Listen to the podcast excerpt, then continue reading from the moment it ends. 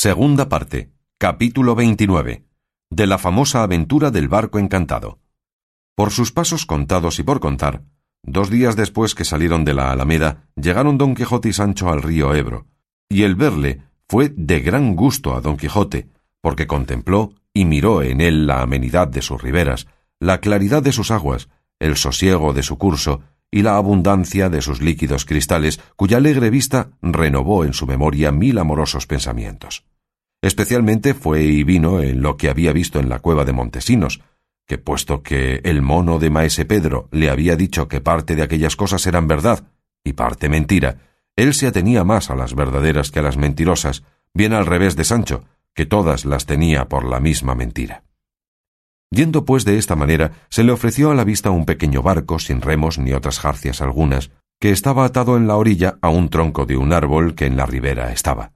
Miró don Quijote a todas partes, y no vio persona alguna, y luego, sin más ni más, se apeó de Rocinante y mandó a Sancho que lo mismo hiciese del rucio, y que entrambas bestias las atase muy bien juntas al tronco de un álamo o sauce que allí estaba.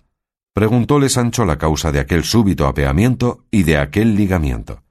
Respondió don Quijote. Has de saber, Sancho, que este barco que aquí está, derechamente y sin poder ser otra cosa en contrario, me está llamando y convidando a que entre en él y vaya en él a dar socorro a algún caballero o a otra necesitada y principal persona que debe de estar puesta en alguna grande cuita. Porque este es estilo de los libros de las historias caballerescas y de los encantadores que en ellas se entremeten y platican. Cuando algún caballero está puesto en algún trabajo que no puede ser librado de él sino por la mano de otro caballero, puesto que estén distantes el uno del otro dos o tres mil leguas y aun más, o le arrebatan en una nube, o le deparan un barco donde se entre, y en menos de un abrir y cerrar de ojos le llevan o por los aires o por la mar, donde quieren y a donde es menester su ayuda. Así que, oh Sancho, este barco está puesto aquí para el mismo efecto, y esto es tan verdad como es ahora de día. Y antes que éste se pase, ata juntos al rucio y a Rocinante, y a la mano de Dios que nos guíe, que no dejaré de embarcarme si me lo pidiesen frailes descalzos. Pues así es, respondió Sancho, y vuestra merced quiere dar a cada paso en estos que no sé si los llame disparates. No hay sino obedecer y bajar la cabeza, atendiendo al refrán, Haz lo que tu amo te manda y siéntate con él a la mesa. Pero con todo esto, por lo que toca al descargo de mi conciencia, quiero advertir a vuestra merced que a mí me parece que este tal barco no es de los encantados, sino de algunos pescadores de este río, porque en él se pescan las mejores sabogas del mundo. Esto decía mientras ataba las bestias Sancho, dejándolas a la protección y amparo de los encantadores, con harto dolor de su ánima. Don Quijote le dijo que no tuviese pena del desamparo de aquellos animales, que el que los llevaría a ellos por tan longínquos caminos y regiones tendría cuenta de sustentarlos. No entiendo eso de logicuos, dijo Sancho, ni he oído tal vocablo en todos los días de mi vida. Longínquos, respondió don Quijote, quiere decir apartados. Y no es maravilla que no lo entiendas, que no estás tú obligado a saber latín, como algunos que presumen que lo saben y lo ignoran. Ya están atados, replicó Sancho. ¿Qué hemos de hacer ahora? ¿Qué? respondió don Quijote. Santiguarnos y levar ferro, quiero decir, embarcarnos y cortar la marra con que este barco está atado. Y dando un salto en él, siguiéndole Sancho, cortó el cordel y el barco se fue apartando poco a poco de la ribera, y cuando Sancho se vio obra de dos varas dentro del río, comenzó a temblar, temiendo su perdición, pero ninguna cosa le dio más pena que el oír roznar al rucio y ver que Rocinante pugnaba por desatarse, y díjole a su señor El rucio rebuzna condolido de nuestra ausencia, y Rocinante procura ponerse en libertad para arrojarse tras nosotros. Oh carísimos amigos, quedaos en paz, y la locura que nos aparta de vosotros, convertida en desengaño, nos vuelva a vuestra presencia. Y en esto comenzó a llorar tan amargamente que don Quijote, mohino y colérico, le dijo ¿De qué temes, cobarde criatura? ¿De qué lloras, corazón de mantequillas? ¿Quién te persigue? ¿O quién te acosa, ánimo de ratón casero? ¿O qué te falta, menesteroso en la mitad de las entrañas de la abundancia? Por dicha vas caminando a pie y descalzo por las montañas rifeas, sino sentado en una tabla, como un archiduque, por el sesgo curso de este agradable río de donde en breve espacio saldremos al mar dilatado? Pero ya habemos de haber salido y caminado por lo menos setecientas o ochocientas leguas. Y si yo tuviera aquí un astrolabio con que tomar la altura del polo, yo te dijera las que hemos caminado, aunque o yo sé poco, o ya hemos pasado o pasaremos presto por la línea equinoccial que divide y corta los dos contrapuestos polos en igual distancia. ¿Y cuando lleguemos a esa leña que vuestra merced dice? preguntó Sancho. ¿Cuánto habremos caminado? Mucho, replicó don Quijote, porque de trescientos y sesenta grados que contiene el globo del agua y de la tierra, según el cómputo de Ptolomeo, que fue el mayor cosmógrafo que se sabe, la mitad habremos caminado, llegando a la línea que he dicho. Por Dios, dijo Sancho, que vuesa merced me trae por testigo de lo que dice a una gentil persona puto y gafo, con la añadidura de meón o meo o no sé cómo. Rióse don Quijote de la interpretación que Sancho había dado al nombre y al cómputo y cuenta del cosmógrafo Ptolomeo, y díjole Sabrás, Sancho, que los españoles y los que se embarcan en Cádiz para ir a las Indias Orientales, una de las señales que tienen para entender que han pasado la línea equinoccial que te he dicho, es que a todos los que van en el navío se les mueren los piojos, sin que les quede ninguno, ni en todo el bajel le hallarán, si le pesan a oro y así puede Sancho pasear una mano por un muslo, y si topares cosa viva, saldremos de esta duda, y si no, pasado habemos. Yo no creo nada de eso, respondió Sancho, pero con todo haré lo que vuesa merced me manda, aunque no sé para qué hay necesidad de hacer esas experiencias, pues yo veo con mis mismos ojos que no nos habemos apartado de la ribera cinco varas, ni hemos decantado de donde están las alimañas dos varas, porque allí están Rocinante y el Rucio, en el propio lugar do lo dejamos. Y tomada la mira, como yo la tomo ahora, voto a tal, que no nos movemos ni andamos al paso de una hormiga. Haz, Sancho, la averiguación que te he dicho, y no te cures de otra, que tú no sabes qué cosas sean coluros, líneas, paralelos, zodiacos, eclípticas, polos, solsticios, equinoccios, planetas, signos, puntos, medidas, de que se compone la esfera celeste y terrestre que si todas estas cosas supieras o parte de ellas, vieras claramente qué de paralelos hemos cortado, qué de signos hemos visto y qué de imágenes hemos dejado atrás y vamos dejando ahora. Y tórnote a decir que te tientes y pesques, que yo para mí tengo que estás más limpio que un pliego de papel liso y blanco.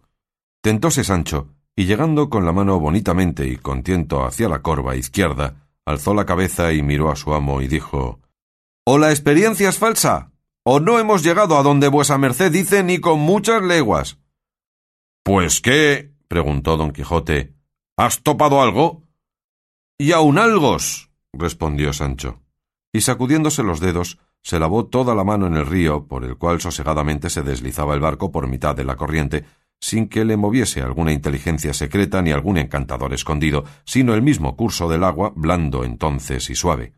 En esto descubrieron unas grandes aceñas que en la mitad del río estaban, y apenas las hubo visto don Quijote cuando con voz alta dijo a Sancho ¿Ves? Allí, oh amigo, se descubre la ciudad, castillo o fortaleza donde debe de estar algún caballero oprimido, o alguna reina, infanta o princesa malparada, para cuyo socorro soy aquí traído.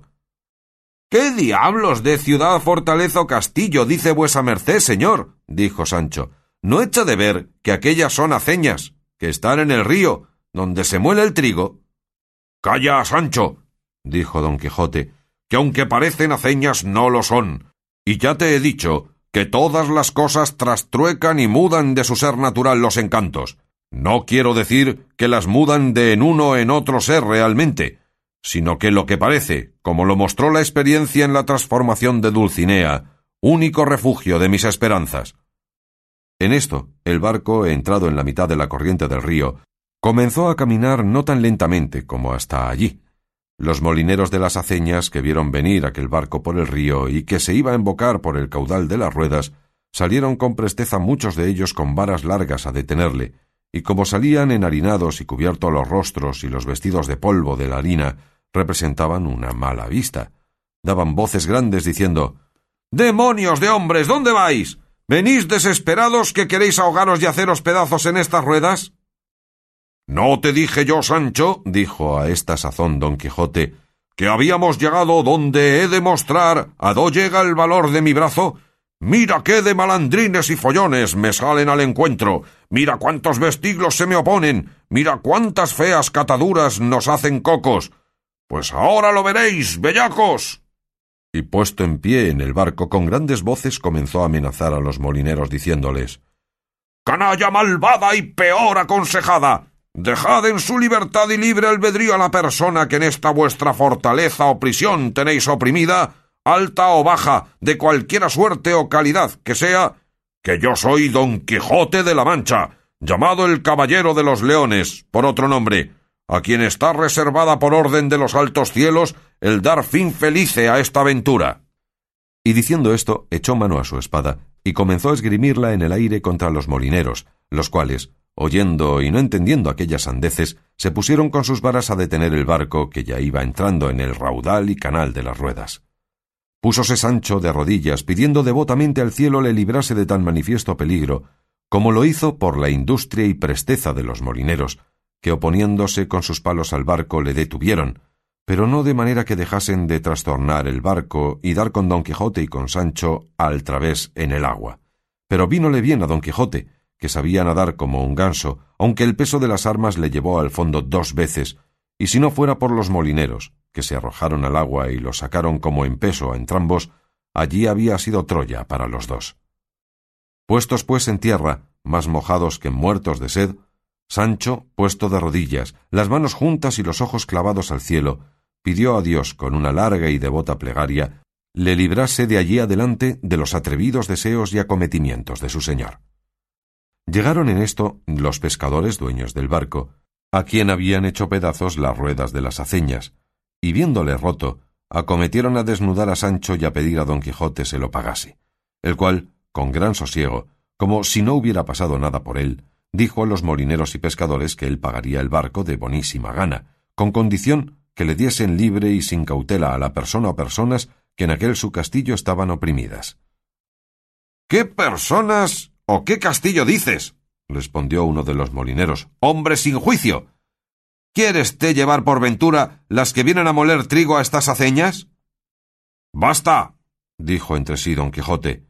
Aquí será predicar en desierto querer reducir a esta canalla a que por ruegos haga virtud alguna. Y en esta aventura se deben de haber encontrado dos valientes encantadores, y el uno estorba lo que el otro intenta. El uno me deparó el barco, y el otro dio conmigo al través. Dios lo remedie que todo este mundo es máquinas y trazas, contrarias unas de otras. Yo no puedo más. Y alzando la voz, prosiguió diciendo y mirando a las aceñas Amigos, cualesquiera que seáis que en esta prisión quedáis encerrados, Perdonadme, que por mi desgracia y por la vuestra, yo no os puedo sacar de vuestra cuita. Para otro caballero debe de estar guardada y reservada esta aventura. En diciendo esto, se concertó con los pescadores y pagó por el barco cincuenta reales, que los dio Sancho de muy mala gana, diciendo A dos barcadas como estas daremos con todo el caudal al fondo. Los pescadores y molineros estaban admirados mirando aquellas dos figuras tan fuera del uso al parecer, de los otros hombres, y no acababan de entender a dos encaminaban las razones y preguntas que don Quijote les decía, y temiéndolos por locos, les dejaron y se recogieron a sus aceñas, y los pescadores a sus ranchos. Volvieron a sus bestias y a ser bestias, don Quijote y Sancho, y este fin tuvo la aventura del encantado barco.